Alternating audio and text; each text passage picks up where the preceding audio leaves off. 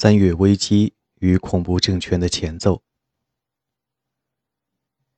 各省爆发的内战、巴黎疯人派激进思潮所引发的动乱，以及战争前线逆转的形势，共同构成整个三月和四月危机四伏的背景。这让国民工会陷入了极大的恐慌。这场危机将促成一系列应对叛乱威胁的镇压机构的设立。同时，也将加剧革命党内部不同阵营之间的相互指责和猜疑。工会代表们在这一时期内获得的灾难性消息十分混乱，让人无法确定在巴黎谁了解某时某地发生的某个具体事件。由此，基于这些消息所做出的决策，很难说是就事论事的理性方案，还是在一知半解的情况下。被恐惧驱使所做出的情急之举，但毫无疑问的是，这一时期发生在法国内外的一连串出人意料的事件，直接威胁到革命的存续。政治领导人上一秒还在畅想的和平未来，在这一秒就化为了泡影。而在应对这些意外事件过程中所采取的措施，都是随后到来的恐怖政权的前奏。在法国北部的战争前线，一系列灾难开始降临到革命军的头上。在前一年的十一月，每个人都预想法军将很快踏平比利时。也正是这一设想，让革命党人敢于计划对外输出革命。以比利时为跳板，革命党人能够进军荷兰，甚至跨越整个德国。事后回顾1792年比利时的局势时，不难发现。革命党人并不见得能够将比利时稳稳收入囊中，然而当时仍沉浸在愉悦中的国民工会没有意识到这一点。吕穆伊将军迅速在这片原属于奥地利的低地建立起革命机构，他们的力量因为比利时本国革命者的回归而得到加强。后者于1788年逃出比利时。法国革命军试图出售比利时教会的土地，并没收其器皿，以充实法军军备，这让许多天主教徒和神职人员感到失望。因此，到了冬天，比利时数个城市爆发了骚乱。此外，法军在军备供应方面也遇到了严重的困难，这是由于从旧政权时期沿袭下来的制度过于冗杂笨重，以致无法跟上进展迅速的法军步伐。也许最严重的问题在于，相当一部分法国士兵在冬天陆续离开战场并返回家园，因为这些志愿兵原本并未计划参加秋后的战役。大量志愿兵的离开也是次年二月推行征兵法令的主要原因。正当法军进攻荷兰，并希望如预想中那般实现速战速决之时，关于奥地利人将发起新一轮攻势的消息传到巴黎。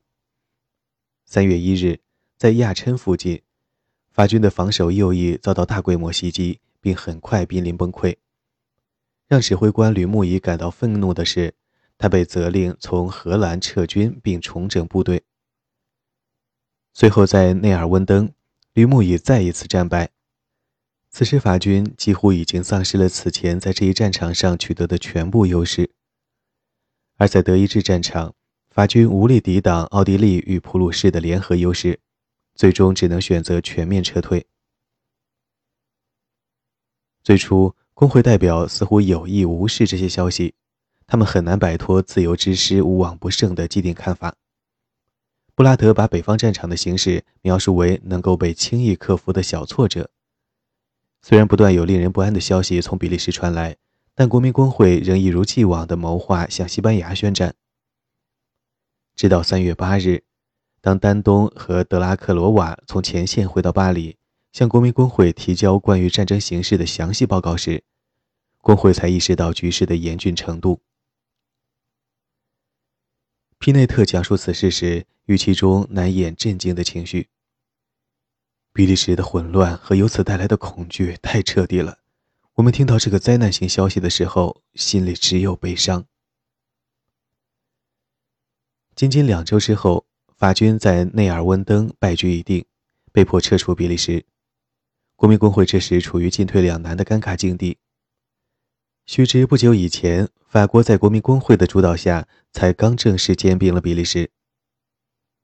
很快就有评论指出，比利时是法国的领土，现在它被侵犯了，我们必须奋起反击。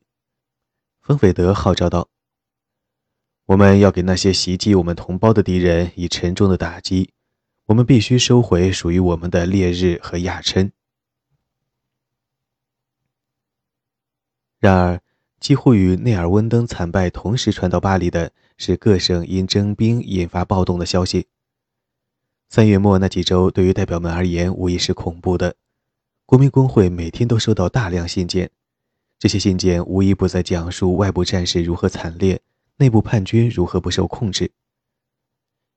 代表们原本正在研究采取紧急措施以支援北部边境的战士，但此时他们不得不转而应对叛乱地区要求支援的诉求。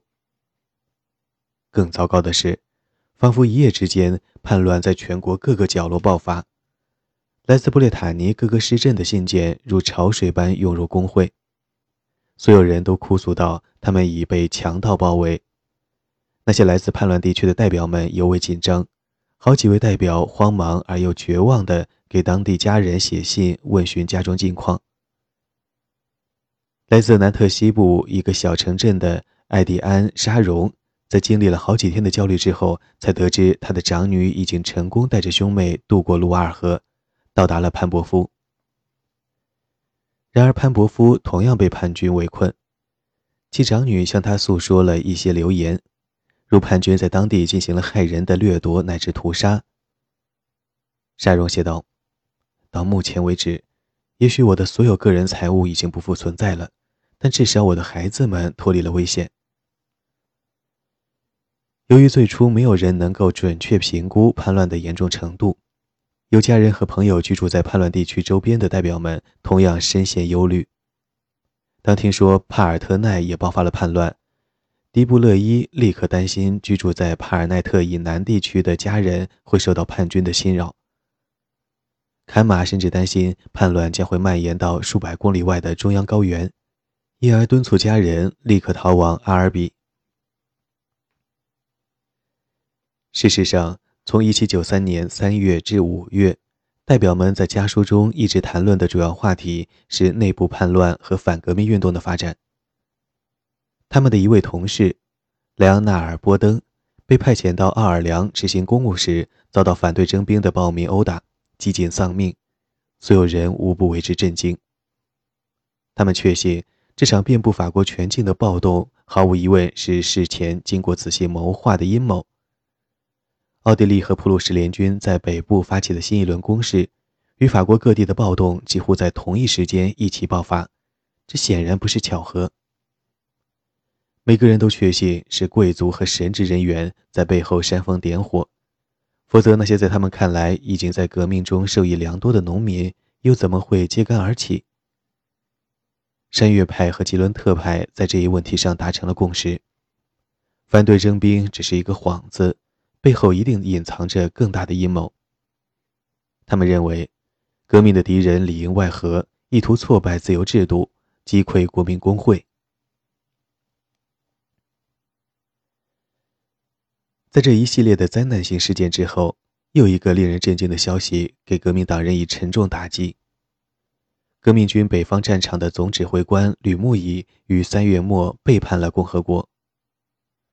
尽管一些巴黎武装分子早就对这位指挥官的忠诚有所怀疑，但不论是吉伦特派还是山岳派，都认为这种指责是无稽之谈，因而不以为意。皮内特于三月十三日写道：“整个国民工会都愤怒了。”吕穆仪指责雅各宾派和国民工会未能全力支持军队，因为战事逆转负有全责。这一批评引发了关注。最后，面对法军在内尔温登的失利，国民工会不得已派出四名代表以及国防大臣与这位指挥官当面对质。然而，吕穆仪却先行与奥地利军队达成协议。当这些被派遣的专员到达前线时，吕穆仪将他们全数逮捕并送往奥地利监狱，他们将在狱中度过好几年。随后，吕穆仪宣布，他将把军队前进的方向对准巴黎。推翻国民公会，并拥护路易十六的幼子登上王位。事实上，怀有强烈爱国热情的共和国士兵始终不完全信任他们的指挥官，因而拒绝服从吕穆仪的命令。后者最终也将被迫叛逃到敌方阵营，正如拉法耶特在六个月前所做的那样。此事对革命党人的影响是毁灭性的。此前，革命党人所深信不疑的路易十六密谋出逃瓦雷纳，曾经被奉为领军人物的拉法耶特也背弃了人民。革命者眼中伟大的米拉波居然是个手鼠两端的人。每一次遭到的同胞背叛。对革命者而言，都是一次沉重的打击。得知这一消息后，每位代表都饱含深情地给他们的亲友和选民们写信。布拉德难以相信，这位瓦尔密战役和杰马佩斯战役的征服者，让共和国为之骄傲的将领，原来只是一个卑鄙的流氓。皮内特羞愧地表示，自己居然被蒙在鼓里，却浑然不觉，自己原本应该更早认识到这一阴谋的。哪里才是背叛的终点？他们还可以信任谁？所有这些前车之鉴都只清楚明白地揭示了一个事实，即他们已经被叛徒包围。恐慌席卷了巴黎街头，直到民众确信吕穆仪的部下拒绝服从他的命令。然而很快，恐慌的情绪就演变成了愤怒和复仇的欲望。科尔三写道。人民为邪恶的通敌叛国阴谋感到愤怒，这个阴谋埋藏得如此之深，伪装得如此之好。巴黎城门随即紧闭，监察委员会成员日夜不断的轮值，许多人在突击查访住宅的行动中被逮捕。不断有传言称反革命分子谋划刺杀工会代表，由此引发的沉重气氛与去年五月立法议会时期并无太大差别。同样，国民工会的大厅内也日夜有代表值守。在普鲁多姆看来，他们此刻所面临的危险前所未有。尽管他始终对民众持怀疑态度，但现在他似乎别无选择，只能回归人民。勇敢的无套裤汉们，你们现在是我们的唯一希望。在这种痛苦和不确定氛围的笼罩下。革命爆发以来的所有成果，似乎随时可能在顷刻之间土崩瓦解。很快，国民工会拼凑出一系列紧急措施，这些措施是此前一系列事件后应急措施的修改和完善版本。在三月的第二周，工会的首要任务就是抓紧时间填补北境兵力的空缺，加速征兵。在瓦雷纳危机之后。议会偶尔会派出几名代表执行特别任务，但现在，国民工会决定系统性的向各省派驻人民专员。这些专员的首要任务是帮助当地招募新兵。数周之后，第二批专员被派去监督各地军队。征兵暴动爆发的时间点恰好在专员抵达地方前后，因此他们在承担召集地方军队、征用战争物资的职责之余。通常也被授予镇压强盗的权利，因而逐渐取得了近乎独裁般的凌驾于地方官员之上的权利。他们甚至可以以维护公共安全为由肃清地方官员。身着由艺术家雅克·路易·大卫设计的共和国制服，这些专员就像旧政权时代的地方行政长官一样，对地方事务拥有绝对的话语权。第一批派驻的地方专员主要由山岳派成员组成，这显然是同样由山岳派主导的工会秘书团做出的决定。不管原因如何，这批专员呈现出来的总体状态是急躁的，他们时刻准备着先发制人的镇压意见者。这也是山岳派一以贯之的行事风格。在接下来的几个月里，他们将在抑制权力下放的过程中起到关键作用。同时，也正是他们在地方政治事务中首开恐怖势力的先河。然而，同样可以肯定的是，由于大批左派代表被前往地方，国民工会内部的权力天平将偏向吉伦特派一方。当然，这只是一种并不持久的变化。在这一时期，国民工会的关注焦点越来越集中在镇压反革命分子的行动上，而必须强调的是，巴黎民众的意见在很大程度上影响了这种导向。三月八日至九日夜间，工会派出代表与巴黎四十八个辖区的管理人员进行了会面，强调祖国又一次处在生死存亡的关头，并敦促各区抓紧时间，以召集更多志愿兵前往比利时前线。虽然许多年轻人迅速响应号召，挺身而出，这些志愿者的人数也超过了此前设置的配额，然而。这些年轻人同样表达了离开家人的恐惧，因为当前整个巴黎笼罩在内部阴谋的重重迷雾之中。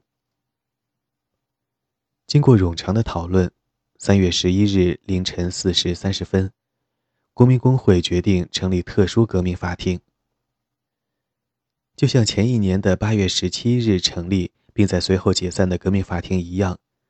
这一新机构有权在不允许上诉的情况下对被告作出审判。代表们对九月屠杀记忆犹新，和那时一样，现在同样有一群志愿兵即将前往前线作战。正是在这样的背景下，丹东发表了冷酷的评论：“让我们站在前人的错误之上，我们必须变得残暴，变得面目可憎，以免我们的人民变成这样。”许多吉伦特派代表最初极力反对设立革命法庭，但随着征兵暴动在各地接连爆发，几乎所有人都越来越倾向于采取一系列更为严厉的镇压措施。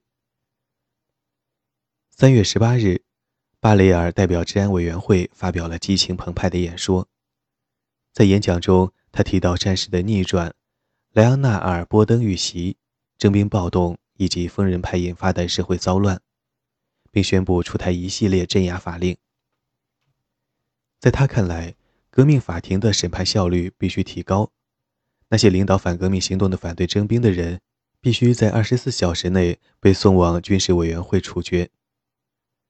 任何无正当理由出现在法国领土上的外国人，必须被驱逐出境。富人必须被课以重税，以支持国防建设。所有逃亡者的财产必须被出售。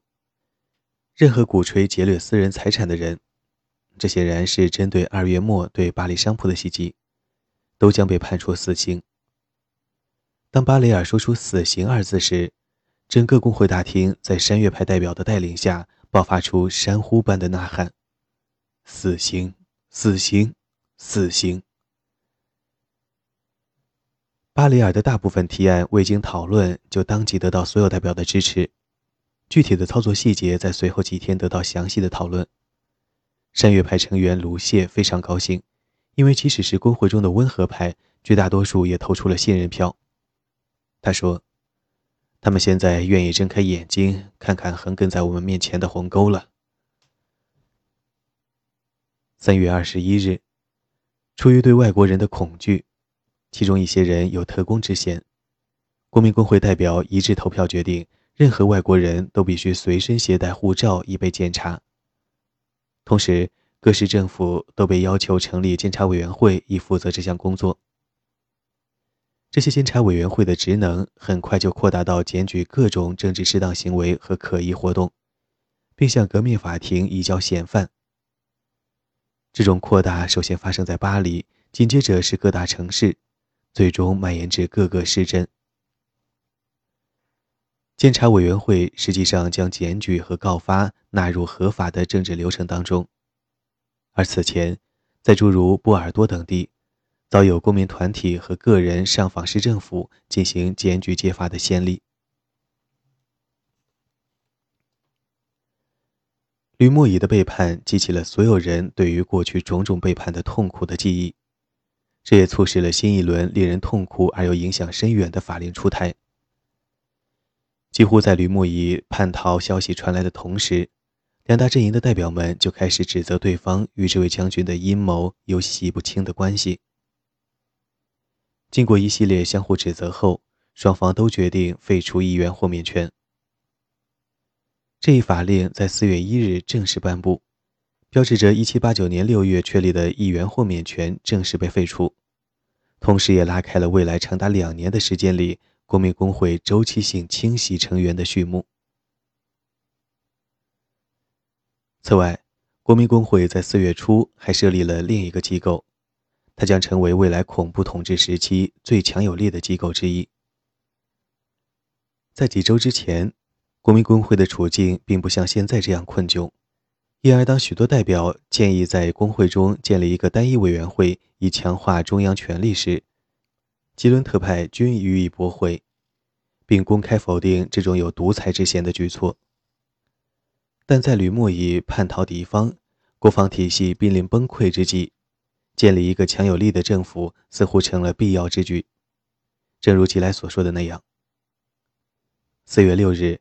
在吉伦特派、平原派以及山岳派的共同推进下，国民工会设立了一个救国委员会，作为凌驾于各部之上的中央权力机构。救国委员会共有九位委员，随后增多至十二位。他们的会谈是完全封闭的，这一点与规模更大的国防委员会允许会外人士进入会场完全不同。最初。救国委员会由温和的山岳派主导，委员包括极具个人魅力的乔治·丹东，和去年八月和九月一样，他处于相当高的领导地位。在往后的数月中，委员会成员将发生多次变动，最终，救国委员会在对外战争和对内镇压等大小事务上均取得了绝对话语权。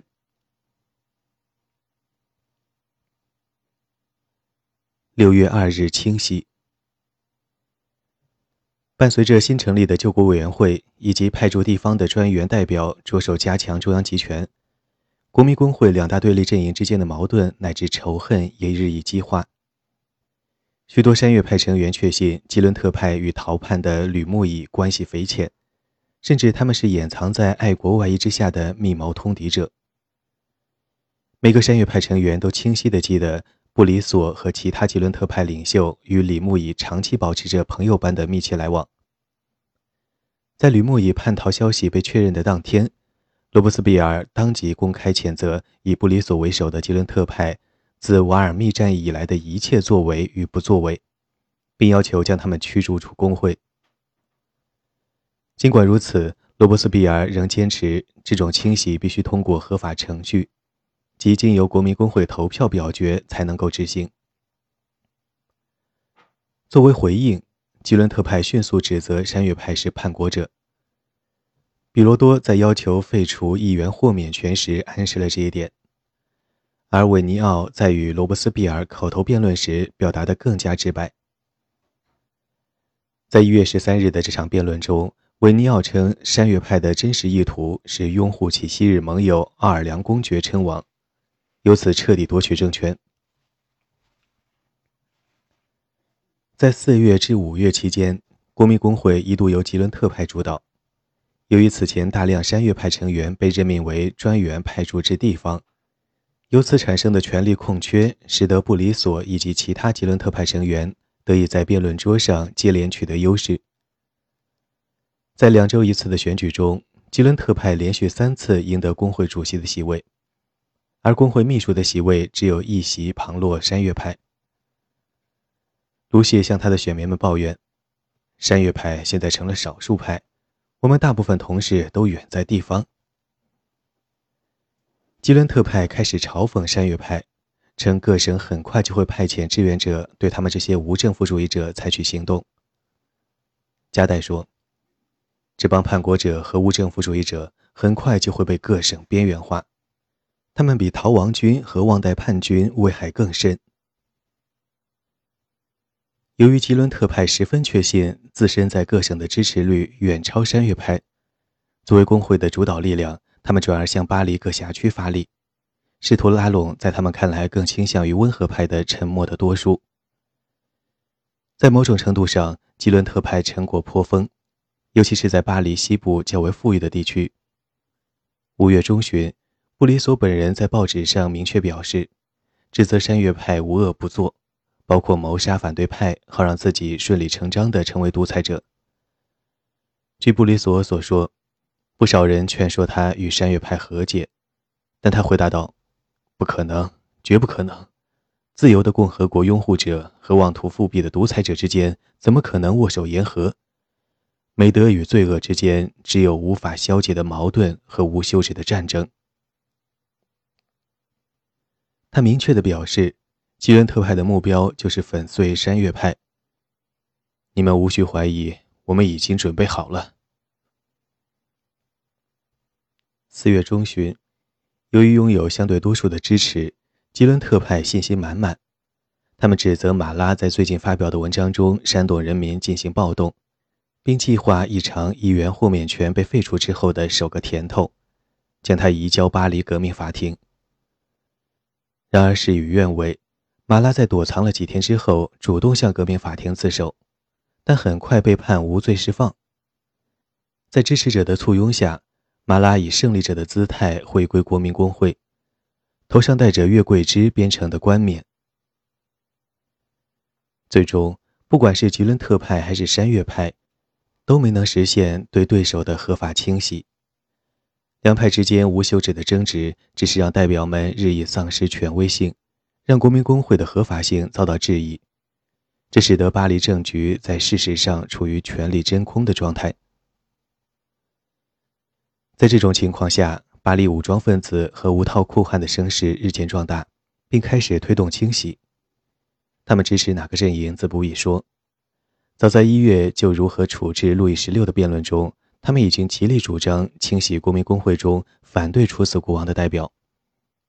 法军在比利时的溃败以及吕穆伊的背叛，也促使激进的辖区频繁向工会请愿，要求驱逐吉伦特派代表。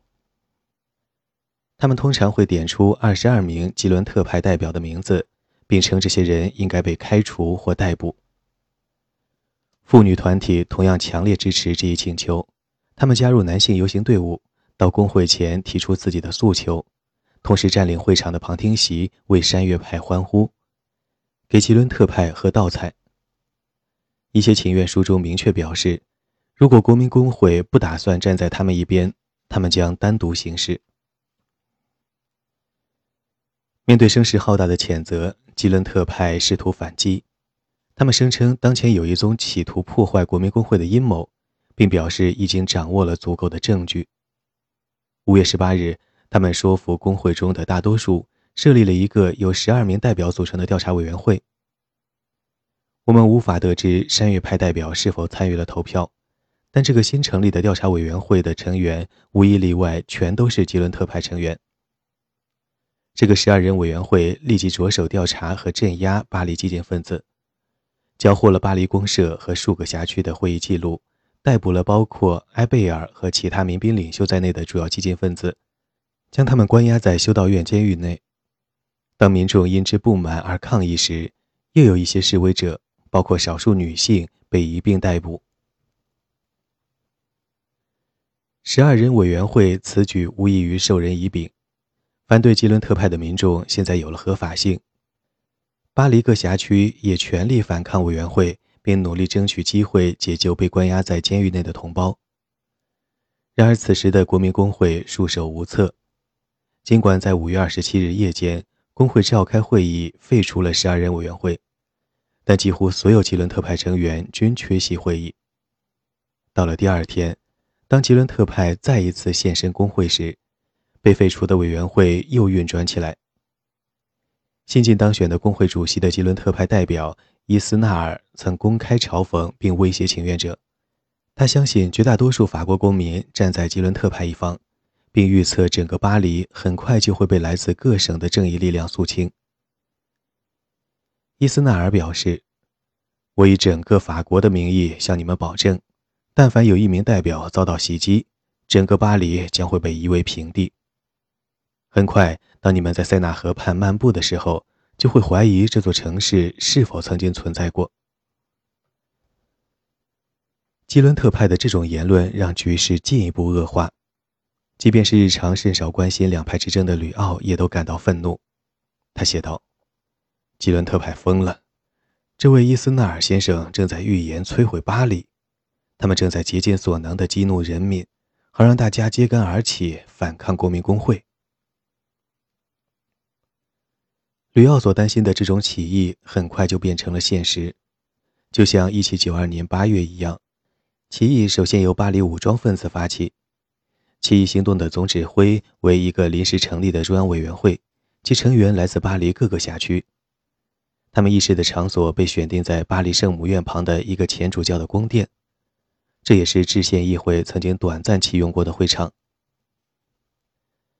在五月三十日的会晤中，四十八个辖区有三十个派代表出席，但许多非代表人员也参与了会议，其中包括大批女性和至少一名工会代表。马拉，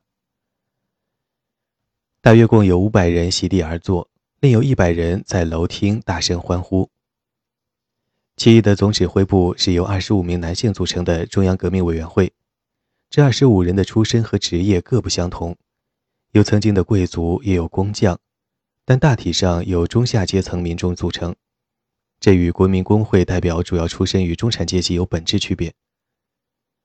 他们的核心诉求是。国民工会必须废除十二人委员会，并开除被点名的二十二名吉伦特派领袖。一些更为暴力和激进的人士甚至要求完全解散国民工会，并将所有吉伦特派成员九月化，即效仿九月屠杀、处决吉伦特派。在激进人士看来，吉伦特派无一例外都是叛国者。从五月下旬到六月初，大约一周的时间里，巴黎全城的焦虑情绪持续升温，日胜一日。成千上万的男性和女性游行至国民工会，并包围大厅；更多人则挤在周边的街道或是挤进了楼厅。当中不少游行活动是由女性领导的。在五月三十日夜间，中央革命委员会正式宣布起义，警报声在凌晨两点响起。武装卫兵们开始集结，巴黎城门被关闭，塞纳河上空炮声隆隆。新上任的巴黎国民自卫军指挥官昂里奥取得了军火库的控制权，并闯入巴黎公社的会场。后者曾经向他保证过会提供兵力支持。谣言瞬间淹没了整个城市，普通市民根本不知道发生了什么。从公寓的窗户向外观望的吉塔尔吓坏了，他说。我的双腿止不住的颤抖，再也站不住了。尽管仍有少数辖区反对起义，但在动乱当中，国民自卫军以及大批民众于五月三十一日傍晚聚集在国民工会进行请愿，一再要求逮捕吉伦特派领导人以及限定面包的最高价格，等等。许多吉伦特派代表显然并未到场。经过数轮充满敌意的辩论。伴随着楼厅上热闹的合唱声，国民工会最终投票决定废除十二人委员会，但是其他诉求被交由救国委员会审议。得到相对满意的答复之后，民众及武装卫兵暂时撤退并返回家中。对于中央革命委员会的大多数成员来说，五月三十一日的行动是一场惨败，国民工会只听取了他们一半的诉求。而奸诈的吉伦特派却毫发无损地稳居庙堂。六月一日一整天，各辖区的会场异常繁忙，所有会议都异常混乱，与会者只一味相互指责。而在国民工会，许多代表依然继续值守。正如布拉德描述的那样，代表们疲惫不堪。一连串的事让我反应不及，我很难将我此刻的所思所想传达给你们。六月一日夜间，革命委员会责令昂里奥带队重回国民工会，并要求逮捕吉伦特派成员，否则绝不撤退。最后，这位指挥官重整了部队，把仍支持吉伦特派的辖区卫兵安排在了远离工会大厅的地方。周日早晨，昂里奥的部队再一次聚集在国民工会前。其中包括由革命共和妇女团体派出的一支装备了武器的女性分队，随行的群众数量远比两天前的庞大。多数吉伦特派代表再一次缺席，而少数出席的人据称随身携带了手枪。当工会开始讨论时，从旺代传来了更糟糕的消息，进一步加剧了紧张局势。民众们更迫切地要求工会采取行动。革命委员会责令巴黎公社派出的代表团在随后抵达。这一次和五月三十一日不同的是，他们不再向工会提出请愿，而是发出了最后通牒。人民已经厌倦了一次又一次的推迟和拖延，要么现在就拯救人民，要么就接受人民的制裁。我们选择自救。几乎所有代表。包括山岳派代表都被这种威胁性语言和其他情愿激怒，一些代表担心人群当中可能存在反革命分子。最终，救国委员会做出妥协，并提出了折中方案。受到指责的在场代表被迫自愿停止他们的权利，多数代表当即接受了这一决定，但有两人愤怒地拒绝了。此时，在僵局中。代表们意识到卫兵已经控制了会场的出口，以阻止其离开大厅。山岳派代表德拉克罗瓦和巴吉尔都抱怨称，当他们试图离开会场时，遭到了民众粗暴的推搡。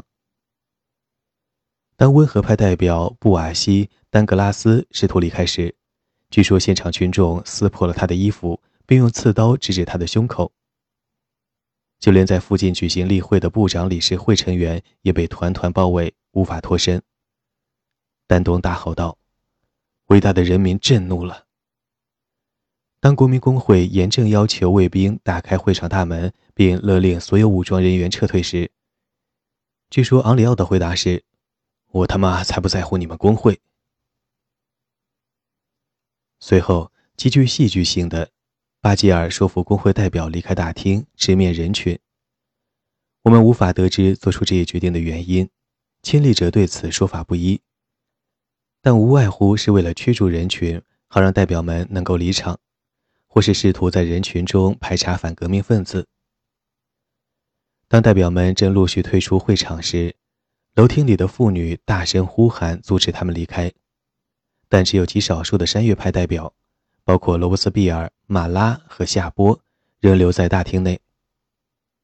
据代表杜劳尔所说。他的同事们毫无秩序地走在一起，此时所有的派系分歧似乎都不复存在。当所有工会代表都现身卫兵面前时，他们被允许离开大厅，但是不出几步，他们便发现自己被限制在了一小片区域内。他们围着工会大楼走了一圈，先是试图朝卢浮宫方向前进，然后是塞纳河方向，接着是杜伊勒里花园方向，每条路都被堵住了。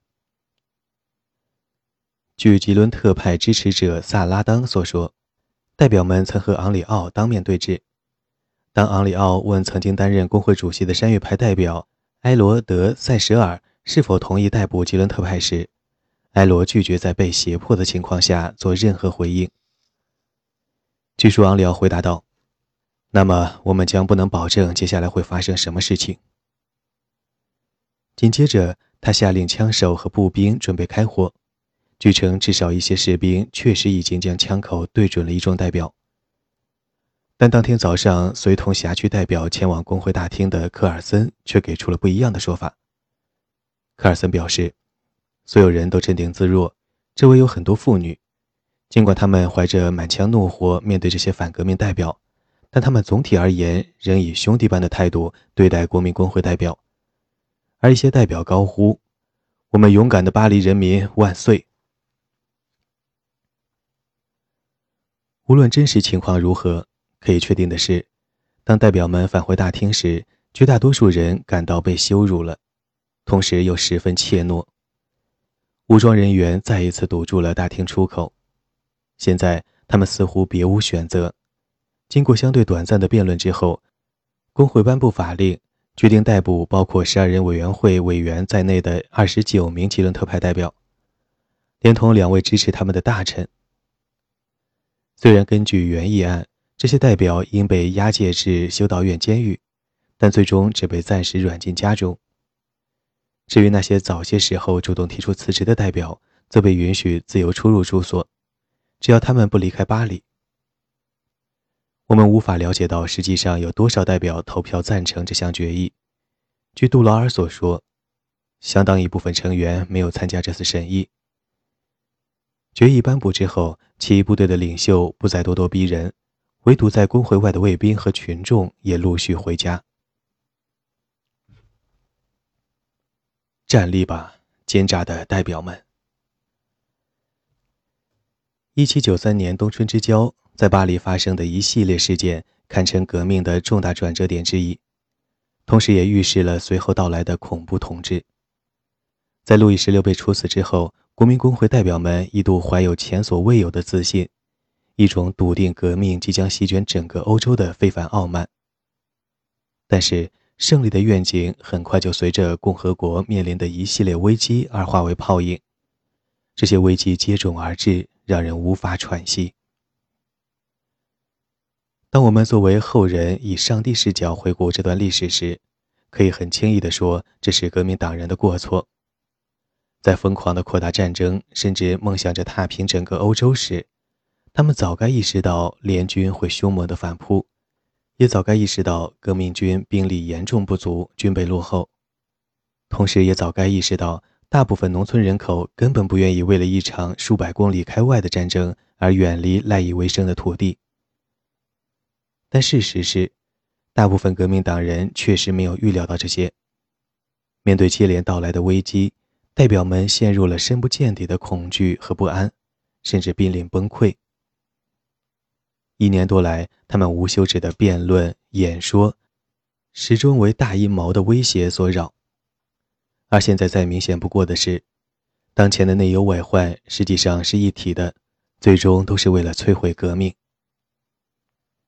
事实上，任何一位为后人所知的代表，不管是山岳派、平原派还是吉伦特派，都十分确信这样的阴谋确实存在。他们对各省的叛乱感到尤其愤怒，感觉像是后背被捅了一刀。在他们看来，这与外敌入侵没有丝毫差别。但他们也怀疑国民工会成员中存在不少自诩为爱国者，实际却与拉法耶特、米拉波和吕穆伊成一丘之貉的人。作为作家和哲学家，同时也是工会代表的梅西耶，极精准地做出了总结：当每天环绕在四周的除了威胁就是无休止的风雨飘摇时，几乎没有人能够保持刚正不阿。每个人都为外物掣肘，却又浑然不觉。他们被彼此的狂热和激情冲刷得面目全非。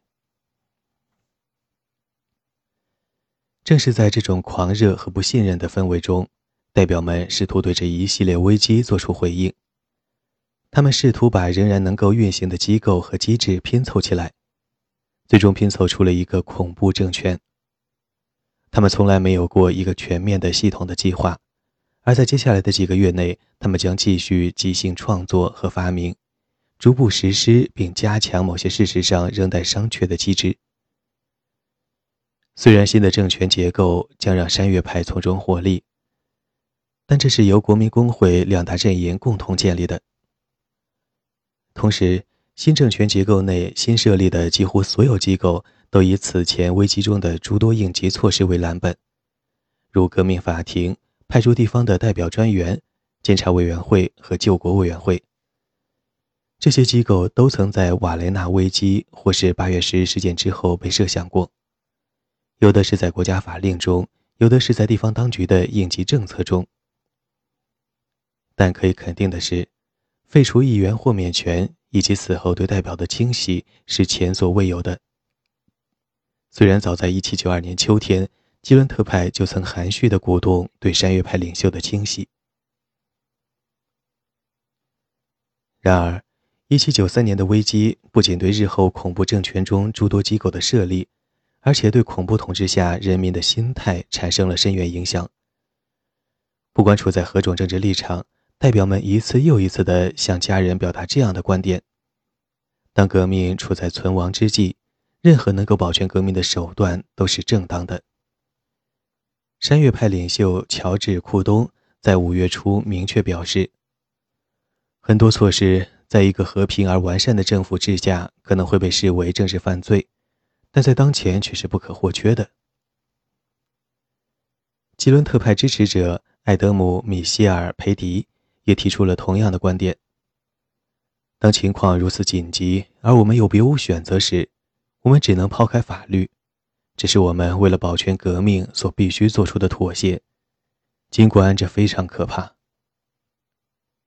同样，现在通常处于平原派阵营的农民代表迪布勒伊也谈到，工会再也不能一味依赖于折中办法了，必须根据具体情况做出明确回应，只有这样，祖国才能得救，那些懦弱的敌人才会被彻底打败。